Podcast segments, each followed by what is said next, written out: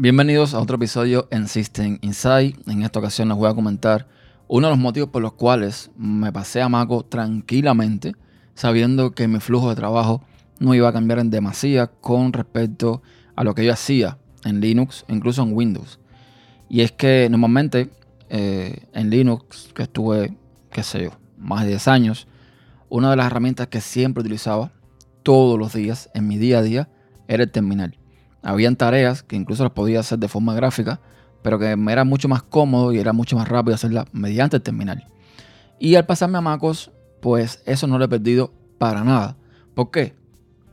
Porque digamos que tanto Linux y MacOS son primos en cuanto a la base, eh, al estilo Unix o la base Unix que tienen y comparten pues un montón de comandos que vas a encontrar en ambos sistemas, con lo cual por eso es que a veces decimos que la evolución lógica de un Linuxero que está buscando un sistema un poco más mm, user friendly es MacOS.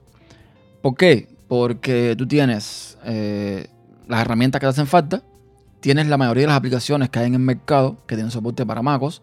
Aplicaciones me, eh, refiero a mainstream, qué sé yo, siempre lo he dicho, eh, las aplicaciones de Adobe, drivers para dispositivos, casi todo tiene soporte para MacOS. Y además tienes exactamente eso. Eh, soporte para todo tipo de hardware que normalmente en Linux no siempre tienes. Entonces, eh, es una evolución casi que natural. Y bien, entonces, una de las cosas que siempre utilizo es el terminal, como les digo. MacOS tiene una terminal, por supuesto, aunque yo no suelo utilizarla porque no es eh, ni muy personalizable ni está muy bonita que digamos. Voy a buscar aquí, por ejemplo, el terminal de MacOS, el original, para que eh, vean a qué me refiero. Yo lo configuré un poco, eh, normalmente viene con el fondo blanco, etc. Una terminal bastante básica, permite hacerlo normal, pero cuando tú vas al tema de las opciones, mm, no tienes muchas opciones para escoger, o sea, no, no es tan, tan personalizable como la que yo suelo utilizar. Que la que yo utilizo en MacOS se llama iTerm 2 y eh, sí tiene un montón, un montón de opciones eh, en cuanto a personalizar la aplicación, en cuanto a personalizar el comportamiento de la aplicación. Y es, es, maravilloso. O sea, una terminal que es gratuita, la puedes bajar de forma gratuita sin ningún problema. Eh, se actualiza bastante, bueno, bastante regular y hace perfectamente su trabajo. Opciones, ya les digo, tiene un montón. Opciones que yo mm, prácticamente ni, ni utilizo ni, ni, voy a utilizar, pero tiene todo lo típico de una terminal de este tipo, como por ejemplo poder separar, hacer un split de la pantalla de forma horizontal, de forma vertical. Eh, en fin, tiene un montón, un montón de opciones que ahora no voy a detallar aquí porque el video no es para explicar esta aplicación. Entonces, eh, es la que utilizo y eh, encantado con esa aplicación. Tiene un montón, un montón de de posibilidades, de atajos de teclado, de cosas que puedes modificar para adaptarla a lo que te hace falta a ti como usuario. Entonces, MacOS desde la versión, creo que Catalina, creo que fue Catalina, implementó eh, como intérprete de comando ZSH. MacOS usaba Bash, como se usa normalmente en la mayoría de distribuciones Linux, pero desde Catalina pasaron a usar ZSH, por motivos que ahora no vienen al caso. Motivos de licencia y un montón de cosas, pero bueno, eso viene al caso ahora. El punto es que ZSH es lo que utilizamos en MacOS, algo que yo vengo utilizando hace mucho tiempo en Linux. O sea, ya hace mucho tiempo dejé de usar Bash. En System Insight publiqué varios artículos sobre ese tema y expliqué uno de por qué uso ZSH y no Bash y explico todas las ventajas y todas las bondades que tiene eh, ZSH que son muchísimas.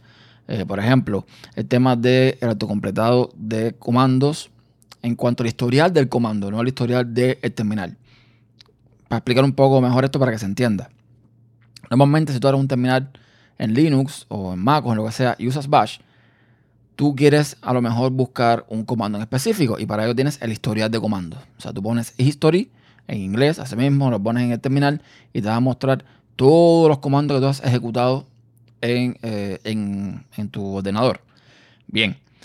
Si tú quieres un comando, pues hay una forma, un atajo para llegar a ese comando sin ningún problema. Ahora, ¿qué sucede con ZSH?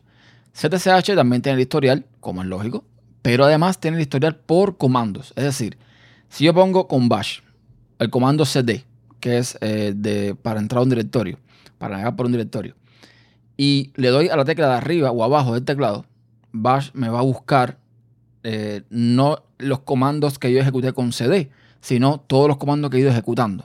¿Ok? Me va a buscar los comandos anteriores a, cd. Pero en ZSH, cuando tú pones el comando cd y le das a la tecla de arriba, lo que hace es ponerte los comandos que tú ejecutaste con cd. ¿Ok? O sea, las órdenes, las opciones que tú ejecutaste con cd. No las opciones anteriores o comandos anteriores que no tienen nada que ver con cd. Esa es una de las ventajas que tiene ZSH que a mí me encanta porque, bueno, no tienes que estar recordando el último comando que pusiste, nada por el estilo, simplemente puedes buscar por el comando, pones comando espacio y ahí puedes buscar una historial del comando. Otra cosa que tiene que está genial es el, eh, la expansión de rutas, como yo le llamo, que es que, por ejemplo, tú puedes entrar con el CD, con CD, comando CD, puedes poner slash, eh, volumen, que es eh, un directorio de, de MacOS, puedes poner datos, que es una partición, un disco duro tengo una partición, y dentro de datos tengo una carpeta que se llama OneDrive, ¿ok? CD barra eh, espacio barra volumen barra datos barra OneDrive. Barra no, slash, que es el, nombre correcto. Ok, ahí sin ningún problema. Ahora, yo puedo poner perfectamente también CD eh, barra o slash volumen. Puedo poner slash eh, D de datos y O de OneDrive. ¿Ok? O sea, se quedaría CD, espacio, slash, volumen, slash D, slash O, slash. Y cuando uso el tab, me autocompleta directamente la ruta a la que voy a entrar. Esto es súper cómodo, porque tú sabes la ruta en tu cabeza y tú puedes simplemente poner las iniciales de las carpetas y va a entrar sin ningún problema. En fin, son un montón de ventajas que tiene ZSH y que básicamente pues también explico mucho de estas ventajas en el, artículo de System Insight, un artículo antiguo, pero que sigue vigente en muchas, en muchas cosas. Y esa es una de las opciones, una de las ventajas que tiene usar ZSH, ya sea en Linux, ya sea en MacOS. Bien. Otra cosa que vamos a es instalar paquetes. Sí, en MacOS también instalo paquetes por el terminal. Sabemos que MacOS, o el que usa MacOS, sabe que normalmente los paquetes vienen en un formato .dmg o un .pkg, que es doble clic, te abre una ventanita. En el caso del PKG, tú le das siguiente, siguiente, siguiente. En el caso del DMG, tú lo que haces es copiar el DMG a la carpeta de aplicaciones y listo. Ya está, así funciona. Ya no, no, hay que romperse más la cabeza. Sin embargo, también se puede instalar por terminal, como es lógico. Pero yo no instalo los DMG por terminal. Yo lo que hago instalar por terminal son paquetes que no vienen en el sistema como tal y que no los encuentras tampoco en DMG. Para hacer esto, hay un gestor de paquetes llamado Homebrew que eh, viene siendo, para que los usuarios tengan una idea más o menos a lo que me estoy refiriendo, los usuarios de Linux, viene siendo el antiguo, por ejemplo, Yaourt de, de Arch, que te permite instalar paquetes, eh, vamos a decirle, comunitarios, ¿no? Básicamente Yaourt lo que hacía era bajar un script del repositorio de Yaur, que ese script tenía todas las cosas adentro para instalar determinado paquete, para compilarlo y toda esta serie de cosas. Pues Homebrew es exactamente lo mismo, o funciona muy similar. Es eh, un paquete que tú instalas. Ellos tienen una especie de fórmula, ellos le llaman así a, los paquetes de Homebrew, que eh, lo vamos a ver por aquí, que, bueno, ahí tiene un catálogo inmenso inmenso, inmenso de paquetes que pueden ser interesantes y que no vienen con MacOS por defecto. Por poner un ejemplo, un paquete así que podrías utilizar o que podrías necesitar en determinado momento en MacOS, que no viene en MacOS, FFmpg. Un paquete muy popular que se usa en Linux para todo el tema de trabajo con audio, para hacer virguerías, literalmente con el tema del audio y del video. Entonces, ese paquete no viene en, en MacOS, pero con Brew o Homebrew, tú puedes instalarlo perfectamente sin ningún problema. Entonces, ya les digo, es muy práctico. Homebrew se puede entrar también en Linux perfectamente. Yo lo usaba en Linux, o sea, es un gestor de paquetes más. Eh, genial, sin ningún problema. Y se puede entrar también en Linux System for Windows. Así que no tienes ningún problema a la hora de instalarlo. Y para instalarlo, simplemente copiar una línea que te ponen en la, en la web, una línea que la pones el terminal y se instala sin ningún problema. Una vez instalado, pues lo ejecutas como cualquier otro gestor de paquete. Simplemente pones brew, o sea, B-R-E-W, Y tienes los, típicos comandos. Eh, tienes el search para buscar eh, un paquete en específico. Por ejemplo, si tú pones brew search ffmpeg, te va a buscar todos los paquetes relacionados con ffmpeg. Y para instalarlo, simplemente pongo brew, install, el nombre del paquete y ya está. Eso es todo. Es como cualquier gestor de paquetes que vas a utilizar en Linux. Y funciona así sin ningún tipo de problema. Con esto lo que estoy diciendo es que mi flujo de trabajo, lo que yo solía hacer en Linux, trabajar con mis servidores, conectarme por SSH, ejecutar comandos de, terminal, también lo hago en MacOS sin ningún problema. Y es muy cómodo.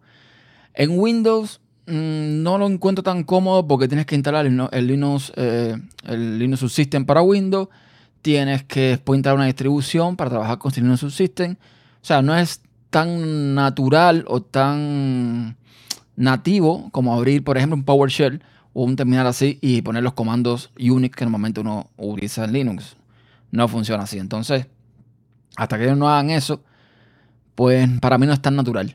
Se puede hacer, pero no es tan natural. Para mí, natural es hacerlo así. Abrir un terminal tanto en Linux como en MacOS, poner comando, tirar comando y que todo funcione sin ningún problema.